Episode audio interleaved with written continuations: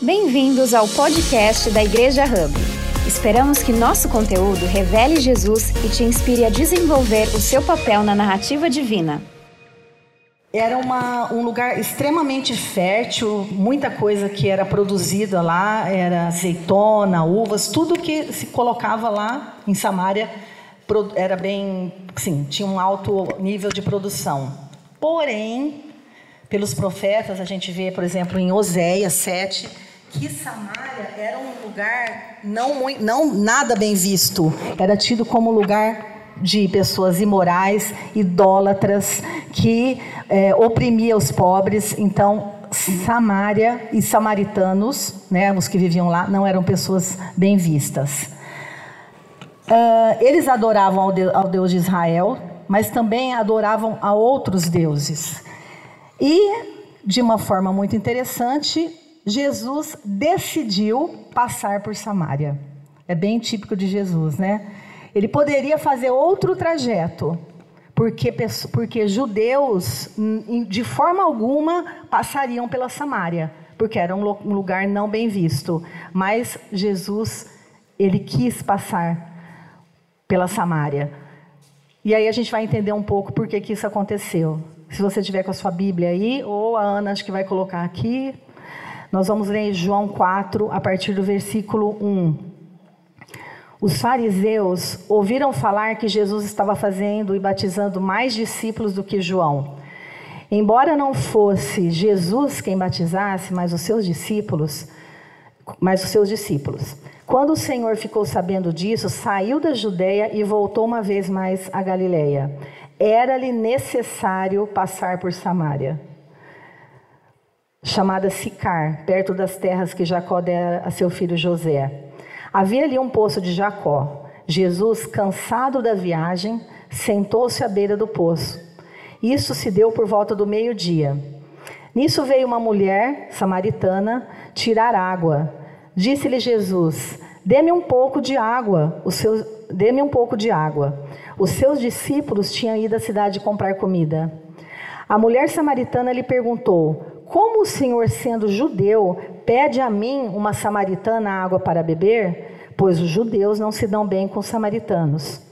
Jesus lhe, lhe respondeu: Se você conhecesse o dom de Deus e quem lhe está pedindo água, você lhe daria, você lhe teria pedido e ele lhe teria dado água viva.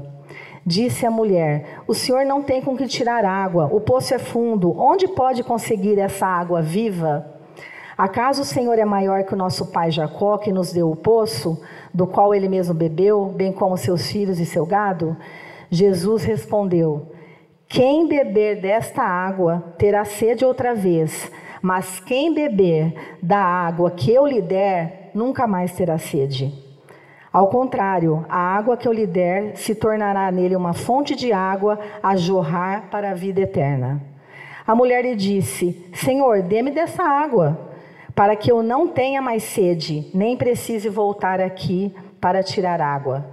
Ele lhe disse: Vá, chame o seu marido e volte. Não tenho marido, respondeu ela.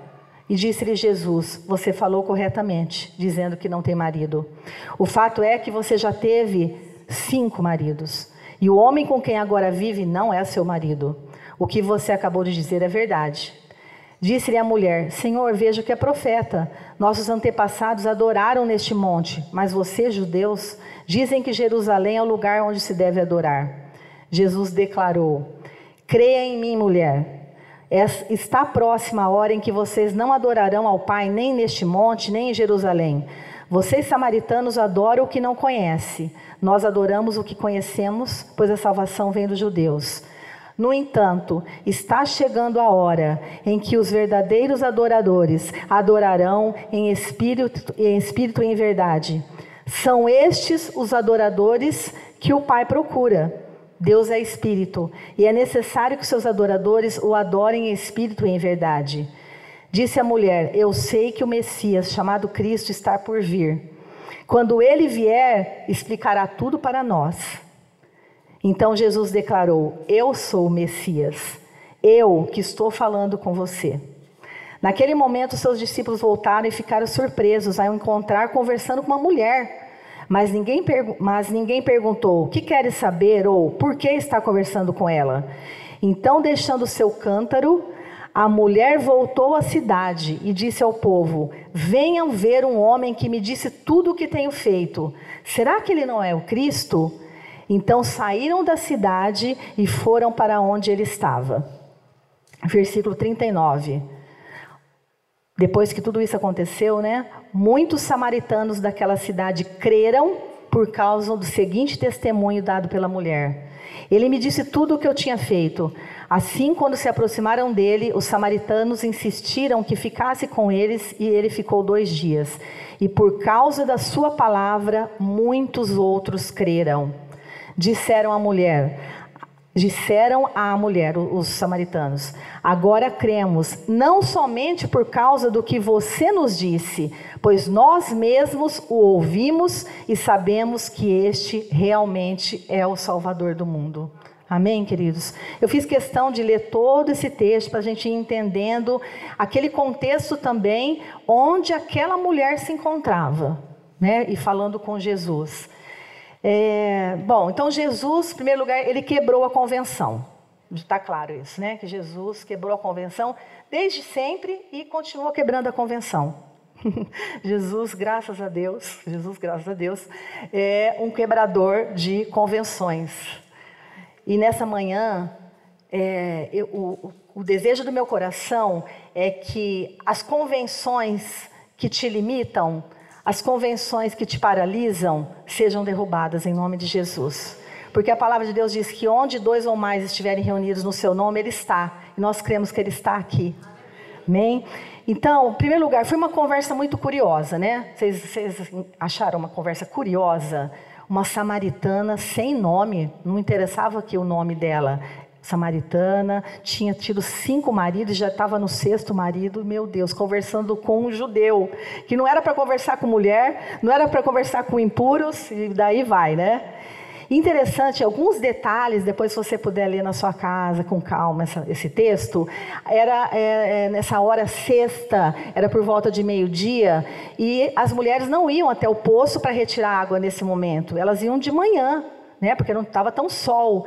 Mas essa mulher, por conta do histórico dela, ela não gostaria de ser vista. Então ela foi ao meio-dia naquele sol quente e exatamente no lugar, no horário que Jesus decidiu passar por Samaria, não é? Então é, nós vamos aqui alguns pontos. Detalhe: se você for lá no Evangelho de João, no capítulo 3, ele havia conversado com quem? Alguém lembra aqui? Nicodemos. E o Nicodemos também foi escondidinho falar com Jesus, né? Porque ele era o cara todo letrado e ele ia ser visto falando com Jesus. Então o autor coloca Nicodemos essa fala de Jesus com Nicodemos quando Jesus é, diz, né? Porque ele, a, a, João fala, porque ele amou o mundo de tal maneira que deu o seu filho unigênito para todo, para que todo aquele que nele crê não pereça, mas tenha vida eterna. Para todo aquele que nele crê. E logo na sequência ele coloca a mulher samaritana. Ou seja, essa palavra, essa salvação era para qualquer pessoa. Para uma mulher que teve cinco maridos, dez maridos, impura, samaritana, whatever, era para aquela mulher.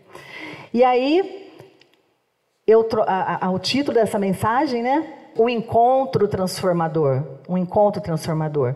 E o que esse encontro com Jesus pode proporcionar? E aí eu trouxe esses pontinhos. Primeiro ponto, para quem está anotando: Jesus quebra protocolos. Eu amo isso, eu amo isso. Jesus quebra protocolos. Essa mulher, no versículo 9, perguntou: como o Senhor, sendo um judeu, ela estava né, passada também, pede a mim, uma samaritana, água para beber? Ela, imagina essa mulher, gente. Como que ela estava se sentindo? O senhor está doido? Como que o senhor está pedindo isso para mim, né? Os tabus quanto a gênero, raça, classe social impediam Jesus de falar com a samaritana. Porém, Jesus não estava preocupado com os padrões. Jesus só se preocupava com uma coisa. Naquele dia, ele precisava passar por Samaria para ter um encontro com aquela mulher. E nessa manhã, Jesus precisava passar por aqui e trazer essa palavra para os nossos corações, porque muitas vezes eu me senti imprópria para me apresentar diante do Pai. Eu me senti. fugia do, do, do protocolo. Mas como? Nossa, mas para falar com Jesus a gente não tem que ser assim mais menos colorida, menos, né, mais certinha, mais com cara de séria, não tem que ser. Eu tinha algumas coisas assim, mas não, Jesus ele não tem esses protocolos. Os protocolos são nossos. Muitas vezes nós nos, não nos aproximamos das pessoas porque estes protocolos nos ingessam. Mas nesta manhã nós sairemos daqui livres para quebrarmos os nossos protocolos. Amém? Porque aquele que é o Deus o Altíssimo, ele já começou quebrando protocolos. Então, Jesus quebra protocolos. O segundo ponto, Jesus está perto. Quando ele fala lá, é, quando a mulher fala, né? Ah, mas os, nós adoramos no Monte Gerizim, vocês, vocês judeus adoram em Jerusalém, né? Aquela preocupação toda, como adorar, onde adorar. Aí Jesus declarou: Crê em mim, mulher, está próxima a hora em que vocês não adorarão o Pai, nem neste monte, nem em Jerusalém. No entanto, está chegando a hora, e de fato já chegou, em que os verdadeiros adoradores adorarão o Pai em espírito e em verdade. Ou seja, nós não precisamos estar no monte A ou no, no monte B para adorarmos ao Senhor. O véu foi rasgado. Após a crucificação de Jesus, nós, não, nós temos livre acesso a Ele. Podemos adorá-lo na nossa casa, na cozinha, lavando roupa, passando roupa, dirigindo. Até porque o Espírito Santo habita em nós, aqui nesse altar principal. Então, esse protocolo né, de que ah, precisava aquela mulher, não, mas a gente tem que ir lá no Monte Gerizim para adorar. E Jesus fala: não, já chegou a hora que os verdadeiros adoradores né, adorarão em espírito e em verdade. Então, que nós saímos daqui hoje também fugindo desse protocolo. Por que, que a gente tem que ter uma forma exata de adoração? Às vezes a gente também se prende a isso. Mas não, nós podemos e devemos adorar o Senhor em espírito e em verdade onde nós estivermos. Por isso, esse ponto eu coloquei: Jesus está perto. Onde nós estamos, ali é o nosso monte de adoração. Amém, queridos? Então, é, esse é o segundo ponto. Então, primeiro ponto: Jesus quebra os protocolos, Jesus está perto. Jesus não está confinado num único lugar. Jesus não está só aqui. Jesus está na nossa casa. Isso é um bom motivo para a gente se perguntar: como tem sido a minha casa? Como é a minha casa? E aqui a gente não está falando de, de casa física, a gente está falando desse lugar que a gente gosta de chegar, desse lugar que a gente chama de lar. Como tem sido a nossa casa? E aqui falando, não que a responsabilidade seja só nossa, de mulheres, né? Mas uh, eu acredito que nós mulheres temos algo de especial em manter o tom da casa. Sabe aquela coisa assim, a casa onde a mulher é, é uma mulher, vamos dizer, saudável, uma mulher alegre, é uma mulher cheia de Deus, a casa é diferente. Nós damos tom para a nossa casa. Então, isso não, é para ficar essa responsabilidade para nós. Mas a gente tem uma grande parcela dessa responsabilidade, né? Como nós temos deixado a nossa casa. E aí, fazendo um parênteses aqui, eu me lembro, né? Antes de conhecer Jesus, ah, eu era, eu era estranha. Eu era muito, muito irritadiça. Muito, muito. Chiquinho está aqui, Pedro está ali, mamãe está aqui, né, mamãe? Mamãe está fazendo assim, ó.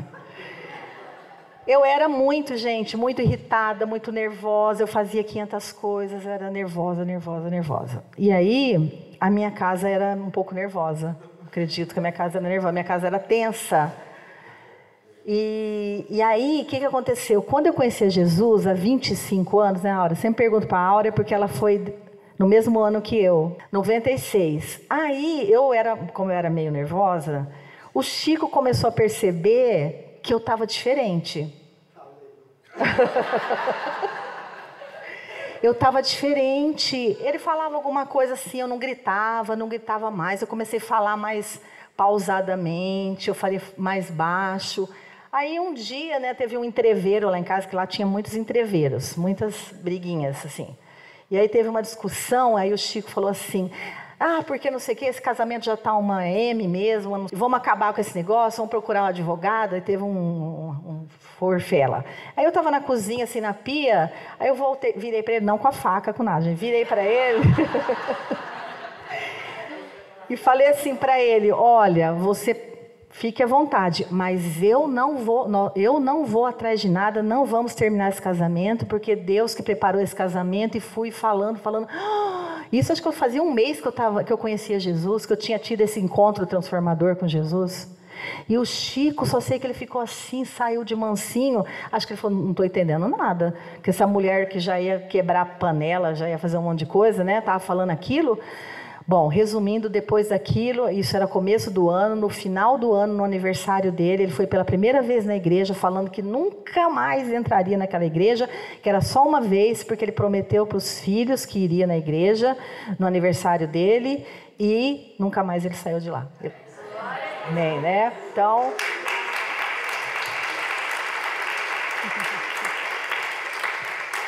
Isso para dizer que Jesus não estava lá no Monte Gerezim, nem estava em Jerusalém. Jesus estava sendo adorado na minha casa.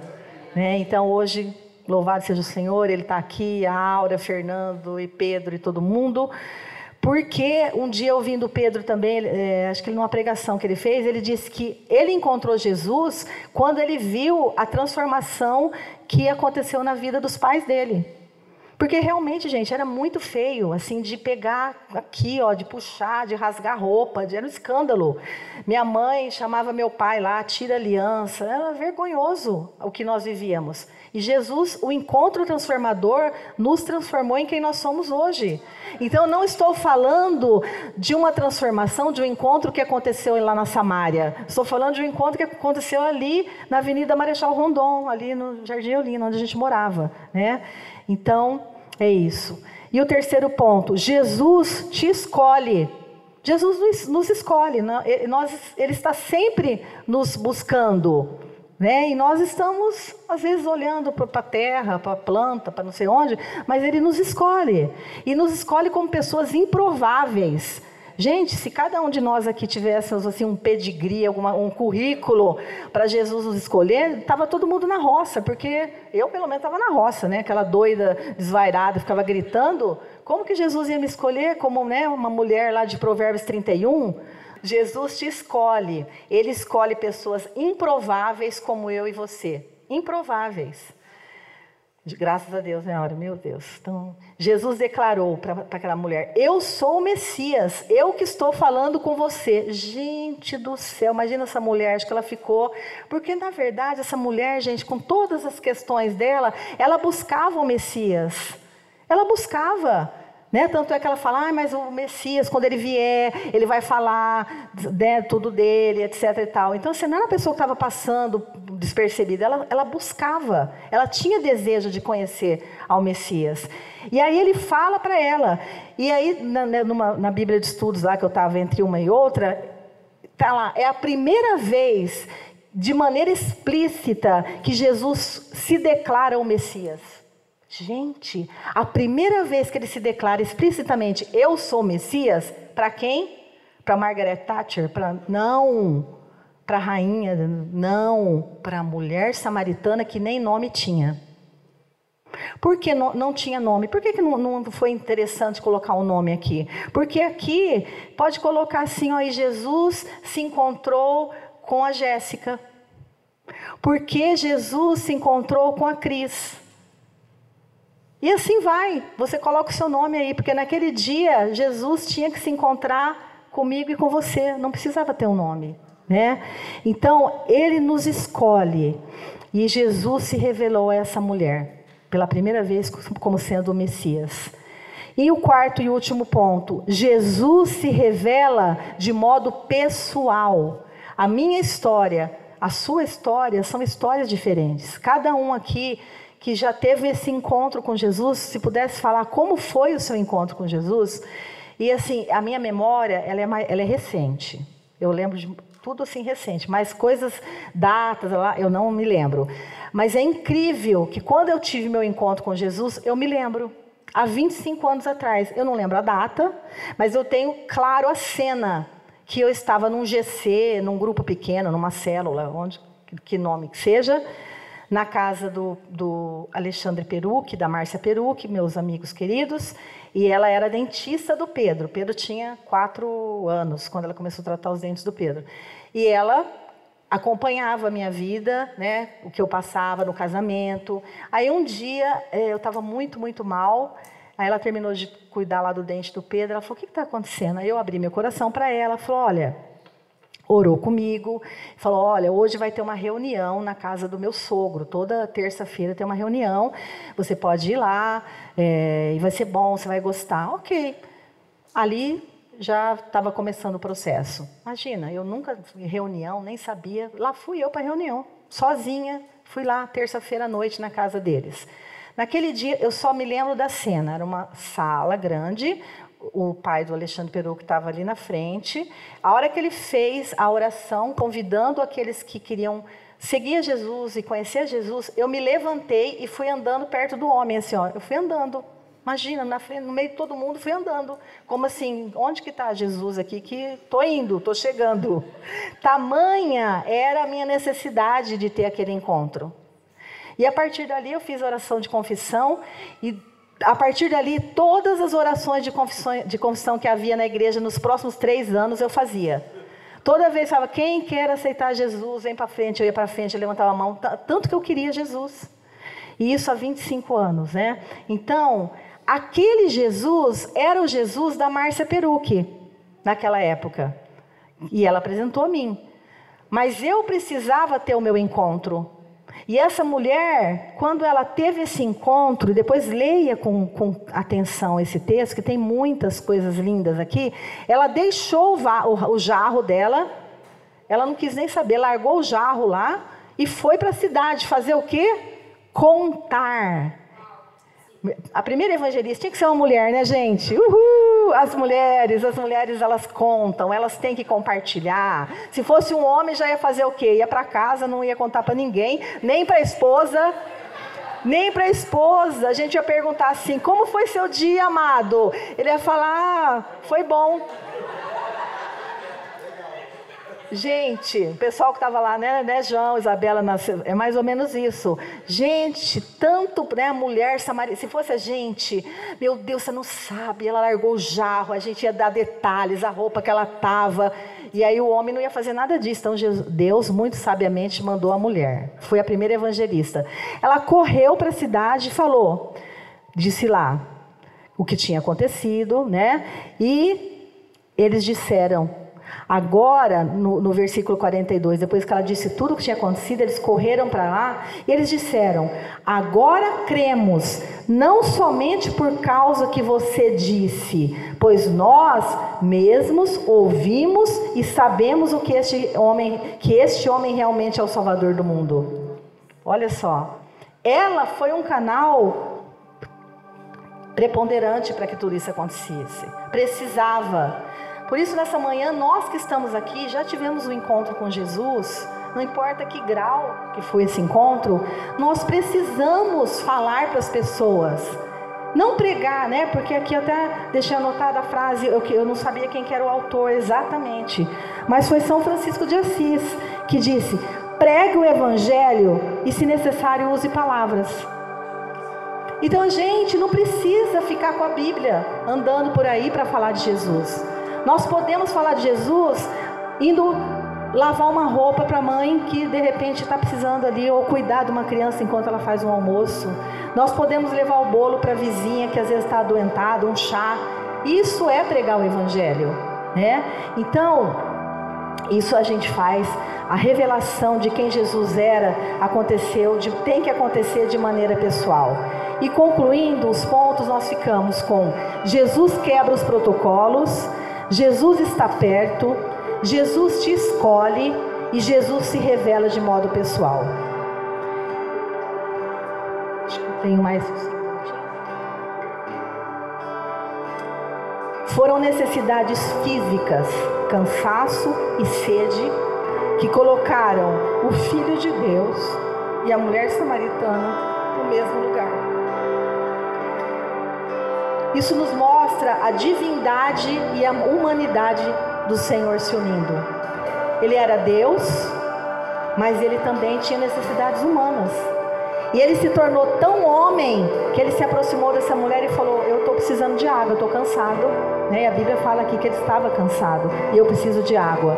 Isso para mostrar que, mesmo sendo Deus, ele veio à terra e ele se fez homem para que soubesse tudo aquilo que nós passamos. Tudo aquilo que eu e você passamos não passa distante do olhar do Senhor, porque Ele esteve aqui, Ele teve sede, Ele teve cansaço. A Bíblia diz que Ele chorou, Ele chorou. Então, assim, às vezes a gente acha, né, que Deus está tão longe, tão distante. Como que Ele vai ouvir a minha oração de tão distante que Ele está? Mas a Bíblia diz que ele ascendeu aos céus e não nos deixou órfãos, deixou conosco o Espírito Santo, que habita em mim e em você. Então hoje nós não precisamos ir nenhum monte para falar com Ele. Nós podemos colocar a mão no nosso coração e dizer: Espírito Santo de Deus, é assim que eu me sinto. Eu posso falar com Deus aqui, no, meu, coração, habitando em mim. A sede daquela mulher não era só física, ela não tinha só necessidade física, tanto é que ela estava ali buscando mais do que água, porque quando Jesus fala, a água que eu te der, vai ser uma água que você nunca mais vai ter sede. Nunca mais rios de águas vivas fluirão do seu interior, porque é isso que o Senhor faz, é isso que o Espírito Santo faz. Onde já havia sequidão, onde não havia mais vida, onde há deserto, rios de águas vivas começam a brotar. Quando essa água de Deus, águas vivas, está entra no nosso coração. E essa mulher tinha tanta revelação de quem era o Messias que ela disse: então me dá, me dá dessa água, eu preciso dessa água. Essa mulher impura, segundo os ditames sociais, uma mulher no sexto marido, uma mulher que não tinha nome, mas ela sabia quem era o Messias, ela sabia que ela estava falando com o Messias, ela sabia que ela precisava de águas vivas que fluíssem do seu interior. Isso era tão real que aquela mulher ficou tão cheia de Deus, tão cheia daquelas águas, que ela largou o que ela tinha ido fazer lá e ela foi correndo contar para as pessoas, dizendo: Eu não, eu não posso ficar para mim só, eu preciso compartilhar com as outras pessoas. E às vezes eu me perguntava, né, quando essa igreja começou, mas por que que a gente tem que começar uma outra igreja? Por que que a gente precisa fazer isso? Mas para que mais pessoas, como aqueles samaritanos, conheçam o amor de Deus. Amém, queridos? O encontro com Jesus muda nossa história. Eu sou testemunho vivo de que se Jesus, se eu não tivesse encontrado com Jesus, certamente eu não estaria mais casada com Chico, certamente. Meu pai já tinha sido chamado lá em casa, minha mãe, meu pai, ele já tinha entregue as nossas alianças na mão do meu pai, dito que não tinha mais condições de manter esse casamento. Mas esse encontro transformador fez esse milagre, porque o maior milagre que eu vejo a gente às vezes fala, ah, mas a gente não vê mais os milagres que Jesus fazia, transformar água em vinho, mas fazer um milagre de transformar um coração como era o meu coração e uma casa como era a minha casa, esse é um grande milagre. É como transformar água em vinho. Então, Jesus, ele pode transformar a mim, a sua vida, como ele transformou a minha vida. Obrigada por ouvir a mais um podcast da Igreja Hub. Nos siga nas redes sociais para ficar por dentro de todas as novidades.